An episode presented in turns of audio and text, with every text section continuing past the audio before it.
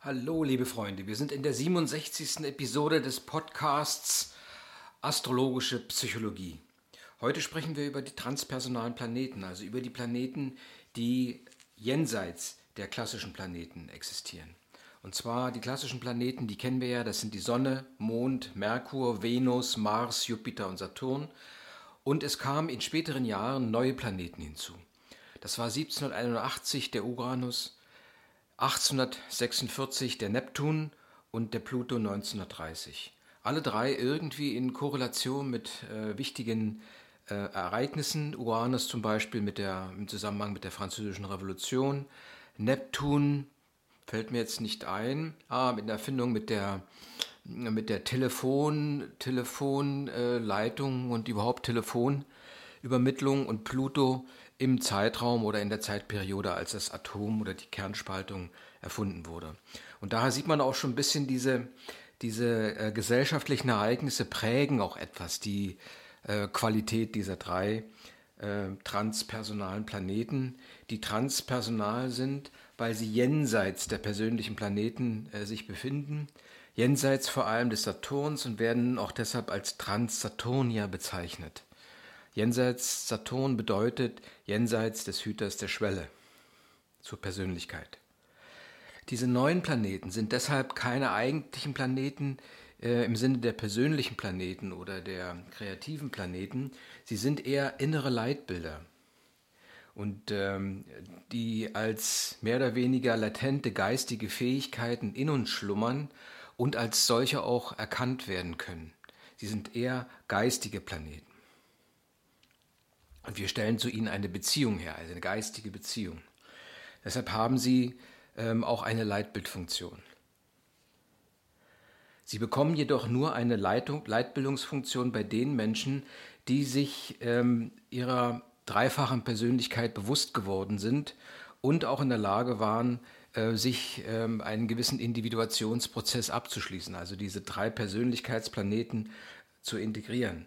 Das heißt also auch, dass man, dass diese Menschen ähm, bewusst diesen täglichen Kampf oder die niederen Bewältigungskämpfe des Daseins überwunden haben und dann damit in die Lage versetzt werden oder fähig sind, einen schöpferischen Beitrag zur Evolution zu leisten.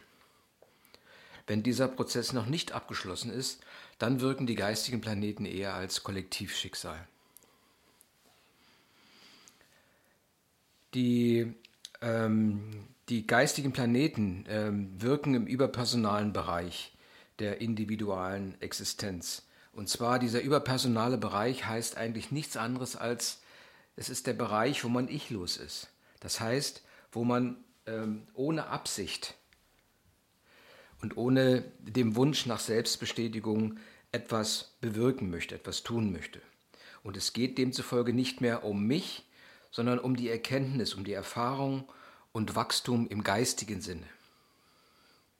Es geht nicht, äh, wie gesagt, äh, es geht darum, dass man im geistigen Sinne ein Wachstum erreicht und ähm, wenn man halt dieses geistige Wachstum erreicht hat, aber dennoch egoistische Ziele verfolgt oder egozentrische Motive äh, dieses geistige Wachstum verursacht haben, dann kann es durchaus passieren, dass diese Kräfte die auf die geistigen Planeten projiziert sind, eine zerstörerische Wirkung entfalten können.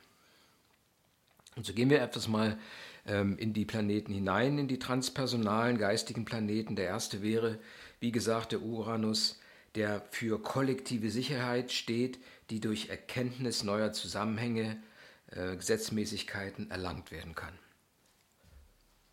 Das sieht man schon, dass es hier eine geistige Dimension gibt, ähm, die erstmal erreicht werden muss. Denn bei mangelndem Bewusstsein, dann kann dieser, dieser, dieses Leitbild sozusagen äh, mit einem Hang zu Extremen verbunden sein und äh, kann so von der Umwelt wahrgenommen werden. Also die Person kann als Mensch mit dem Hang zu Extremen sowie ein Hadern mit den gegebenen Umständen und Realitäten wahrgenommen werden. Das geht sogar in die Richtung Technikgläubigkeit oder ähm, auch eine irrationale Risikobereitschaft. Auch beim Wassermann gibt es diese Dualität. Wenn die geistige Motivation des Wassermanns liegt in der transpersonalen Liebe. Das heißt, ähm, in der Identifikation mit dem Wesen des universellen Lebens. Wenn es aber ähm, der Wassermann wirkt oder die, äh, die, geistige, die geistige Kraft des Wassermanns äh, kann als Leitbild ähm, Kraft freisetzen, positiv, ne? indem man merkt, okay, ich erfahre die transpersonale Liebe, aber als negatives Element kann es auch dazu führen, dass es zu Auflösungs- und Entgrenzungsprozessen kommen kann. Wenn vor allem das Bewusstsein noch nicht ausgeprägt ist, ähm, kann es dazu kommen, dass man Süchten und Illusionen verfällt und eigentlich einem schleichenden Verfall der Persönlichkeit ähm, äh, Vorschub leistet. Das wäre der zweite ähm, zweite geistige Planet mit seiner Ambivalenz. Die Ambivalenz des Plutos steht darin, dass er eigentlich, wenn er, wenn er positiv, ähm, äh, wenn, wenn eine positive Integration gegeben ist, dann ist seine Motivation als Leitbild die Wandlung äh, erstarrter Strukturen durch die Willenskraft. Das heißt also, das äh, behindernde Alte, das Wachstum behindert, wird aufgelöst, wird überwunden. Und diese Kraft zur Transformation kann allerdings, wenn, wenn halt dieser reife Prozess, der auf persönlicher Ebene stattgefunden haben muss, nicht vollendet wurde, kann zur Zerstörung bestehender Ordnungen führen. Zusammenfassend kann man sagen, dass die geistigen Planeten ähm, etwas nicht Fassbares im menschlichen Wesen ähm, repräsentieren oder symbolisieren. Ähm, der, ihr Einfluss ist nicht direkt und kann auch nicht nachvollzogen werden. Er kann allerdings Ängste auslösen und schädlich werden für den Einzelnen. Die geistigen Planeten werden oftmals auch mit übergeistigen Fähigkeiten in Verbindung gebracht. So der Uranus mit Telepathie, der Neptun mit Hellsehen und Pluto mit Telekinase. Wie gesagt, damit die, ähm, die geistigen Planeten sozusagen ihre Aufgabe, sprich die, ähm, die Aufgabe als Leitbild zu funktionieren, sozusagen als Anker, den man in, in die Zeit äh, hineinschlägt. Ihre Voraus, die Voraussetzung dafür ist, dass man in der Lage ist, die drei Ich-Planeten, die persönlichen Planeten, entsprechend ähm, integriert wenn man diese entsprechend integriert hat. Das heißt, für die geistige Entwicklung ist die Reife und Stabilität der drei Ich-Planeten maßgeblich. Und die Transformation, da wir von dem Individuum sprechen, die Transformation dieses Individuums und der ähm, äh, im Individuum angelegten Ich-Sphäre ist erforderlich, damit man in die transpersonale Dimension hineingelangen kann und sozusagen das Leitbild in sich aufnehmen kann und eigentlich sein Ich aufgibt. Wir gehen etwas mehr in diese, klingt alles etwas esoterisch, ist es wahrscheinlich auch, aber jetzt gehen wir noch mal etwas tiefer in die einzelnen Planeten hinein.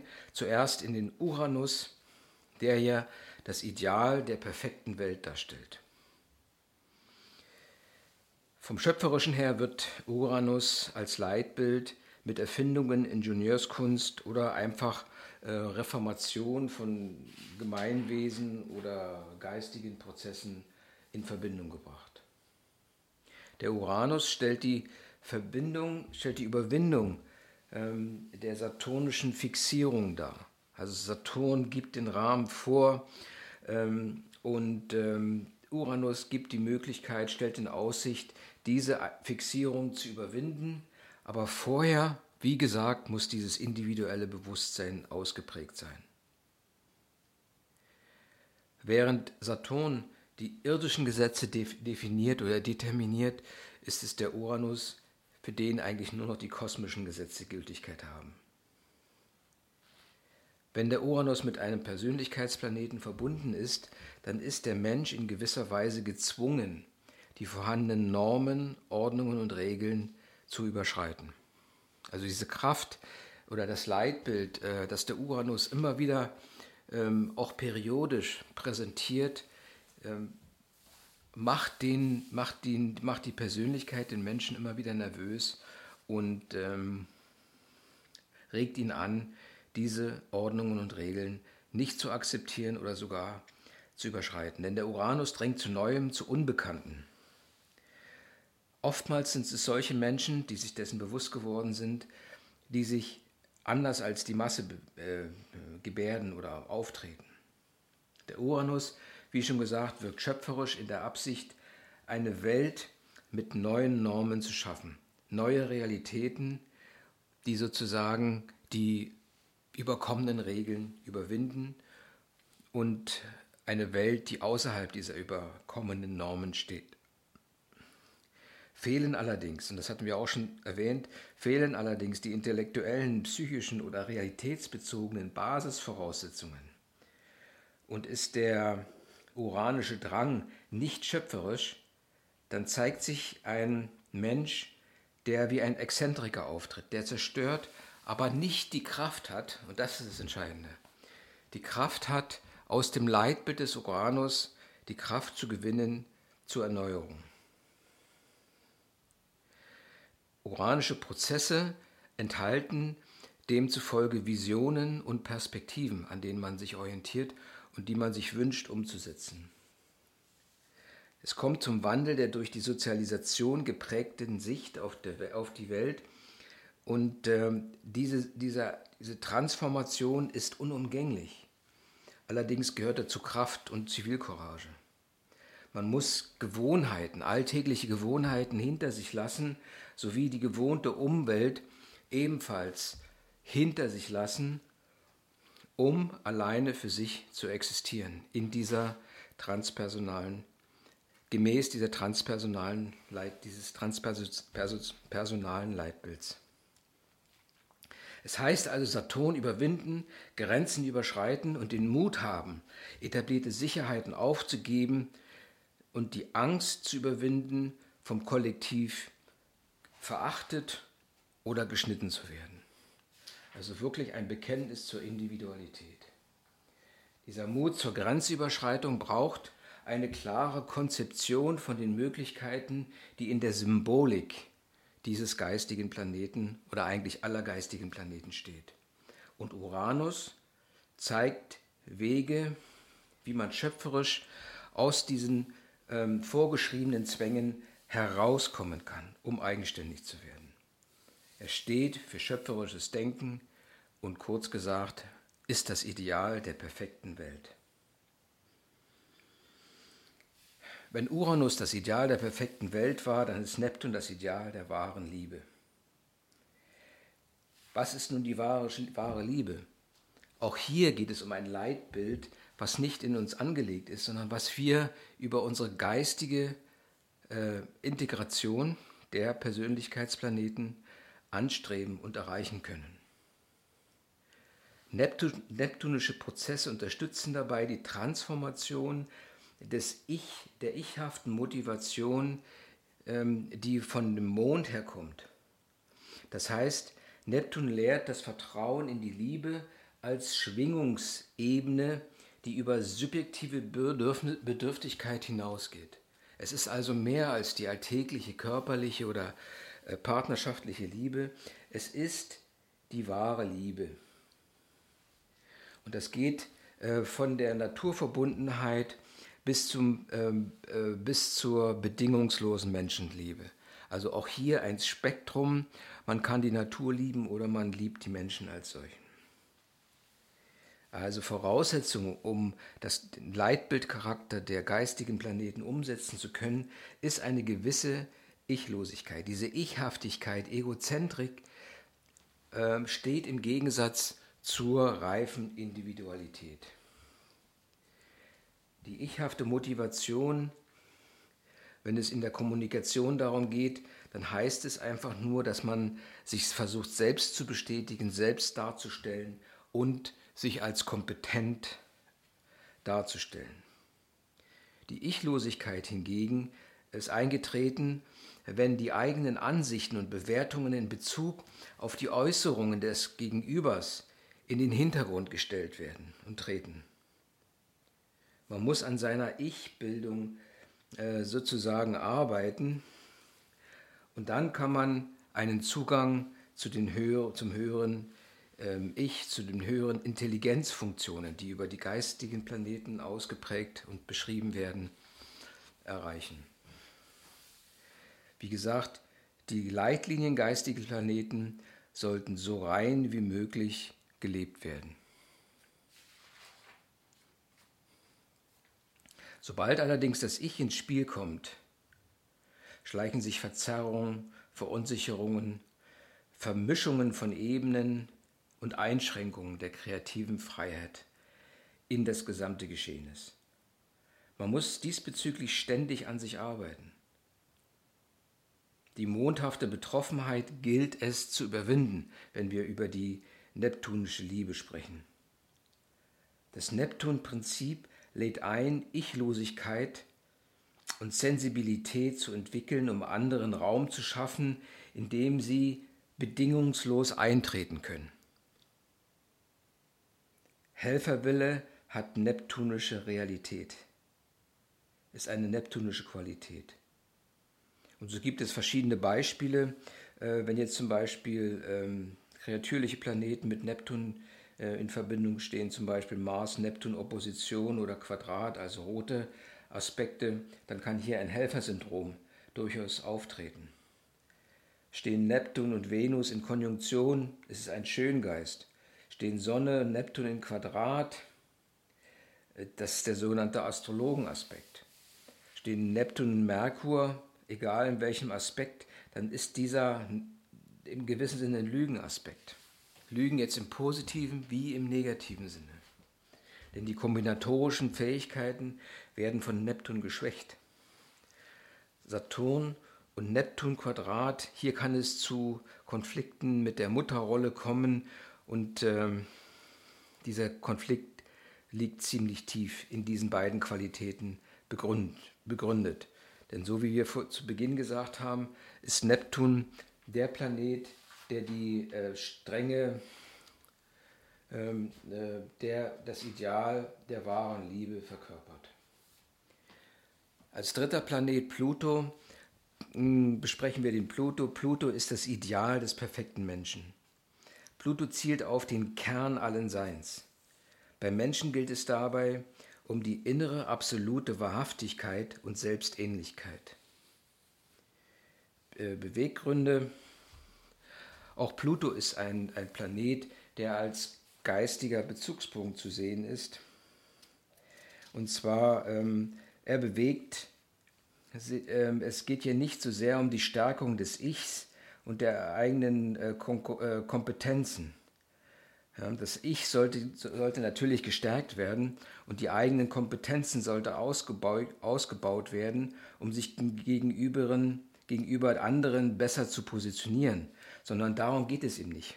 Es geht darum, ein höheres Ziel, zum Beispiel die Vermehrung des Glücks allers anzustreben. Es geht hier nicht mehr um, die, ähm, um das Individuelle, um die Stärkung des Ichs oder die eigene Kompetenz, sondern es geht darum, etwas für alle sozusagen abzuliefern. Die Transformation bezüglich Pluto hat einen Bezug zur Sonnenebene. Das heißt also, je mehr Bewusstsein und Selbstehrlichkeit, hm, umso eher äh, sich in einer Persönlichkeit entwickelt, desto häufiger kann sie über sich hinauswachsen und eine innere Führung spüren. Sie spürt also etwas aus sich heraus äh, kommend, was einen Bezug zu diesem geistigen Planeten außerhalb des persönlichen Systems herstellt. Denn plutonische Prozesse veranlassen den Menschen, ähm, zu seinem gesamten Potenzial emporzuwachsen. Das heißt, den Weg zum wahren Menschen zu finden und zu gehen, wo falsche Antriebskräfte, Motive und Identifikationen ähm, oder Rollen und Masken heraufgeholt werden, die sind ja vorhanden aus irgendwelchen Gründen und integriert werden. Also es gibt einen Zwang, man dringt zum eigenen Kern hervor integriert diesen, diesen, äh, diese Situation und gelangt dann zu einem geistigen, zur geistigen Transformation, die auf der Sonnenebene stattfindet. Ängste, die die Persönlichkeitsentwicklung hindern, werden provoziert, um überwunden zu werden. Also der innere Feind, sage ich mal, muss sich sichtbar machen, damit man ihn bekämpfen kann. Ähm, natürlich hat auch hier ein paar Beispiele für Aspekte. Wenn Merkur und Pluto zum Beispiel im Quadrat zueinander stehen, äh, spricht man hier von einem Demagogenaspekt.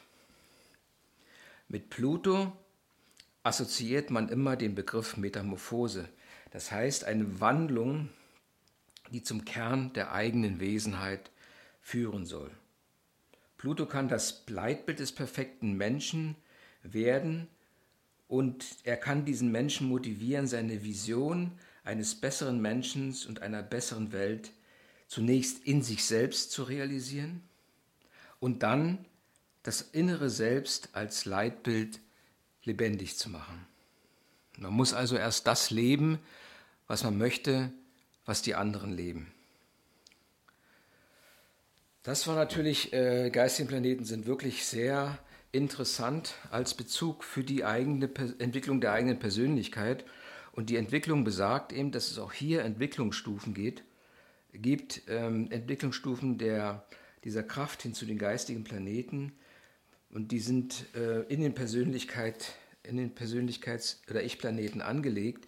Der Saturn auf der physisch-materiellen Ebene sucht er die Sicherheit, der Mond die emotionale soziale Kommunikation und die Sonne die mental-willentliche Durchsetzungskraft.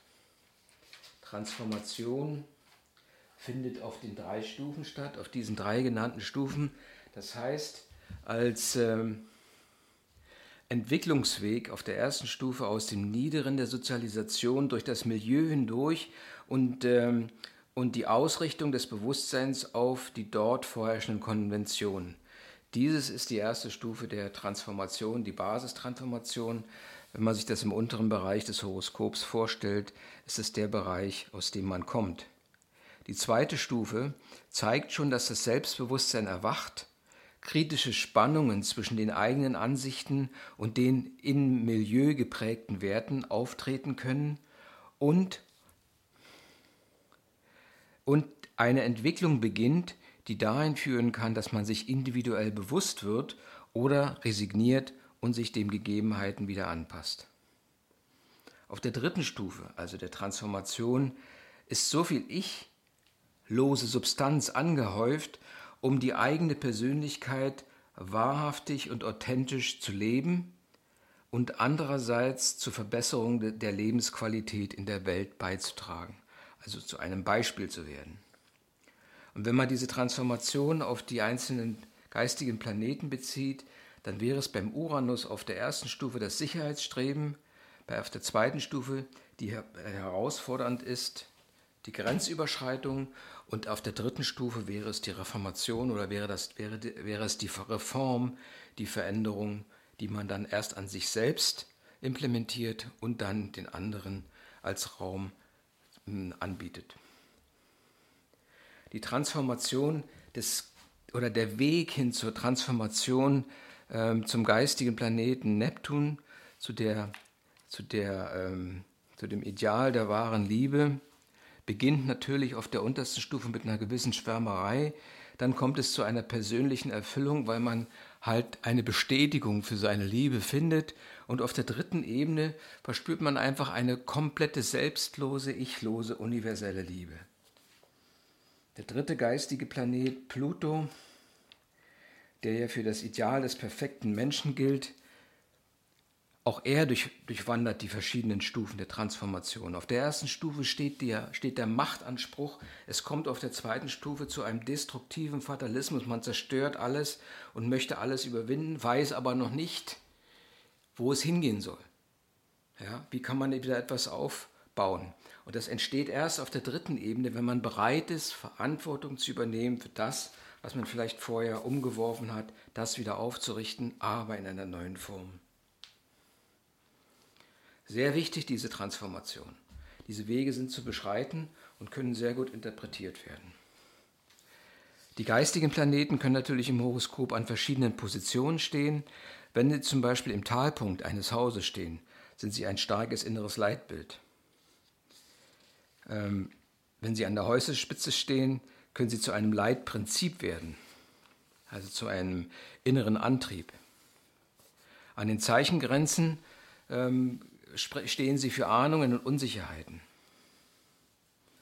Und wenn Sie ähm, im mittleren Bereich, im starken mittleren Bereich der Zeichen stehen, dann heißt es, dass man sich an anderen orientiert, man sich ähm, versucht dort zu kopieren und äh, um sich seiner eigenen Rolle äh, bewusst zu werden. Also Learning by Doing letztendlich. Stehen die, äh, stehen die geistigen Planeten in Aspekten zu Ich-Planeten, dann heißt das eigentlich, dass es zu einer früheren Läuter, frühen Läuterung des Ichs kommt durch gewisse Erfahrungen, die Macht und Ohnmacht repräsentieren. Außerdem kann man hier davon ausgehen, dass ein gewisses Interesse an Geisteswissenschaften besteht. Gibt es äh, für die geistigen Planeten Aspektfiguren, wo auch der Mondknoten eingebunden ist, dann hat man auch hier, wie es die Aufgabe des Mondknoten ist, ist den Weg ähm, angezeigt, äh, in welche Richtung es gehen muss, um die eigene Identifikation zu finden. Wichtig diese geistigen transpersonalen Planeten.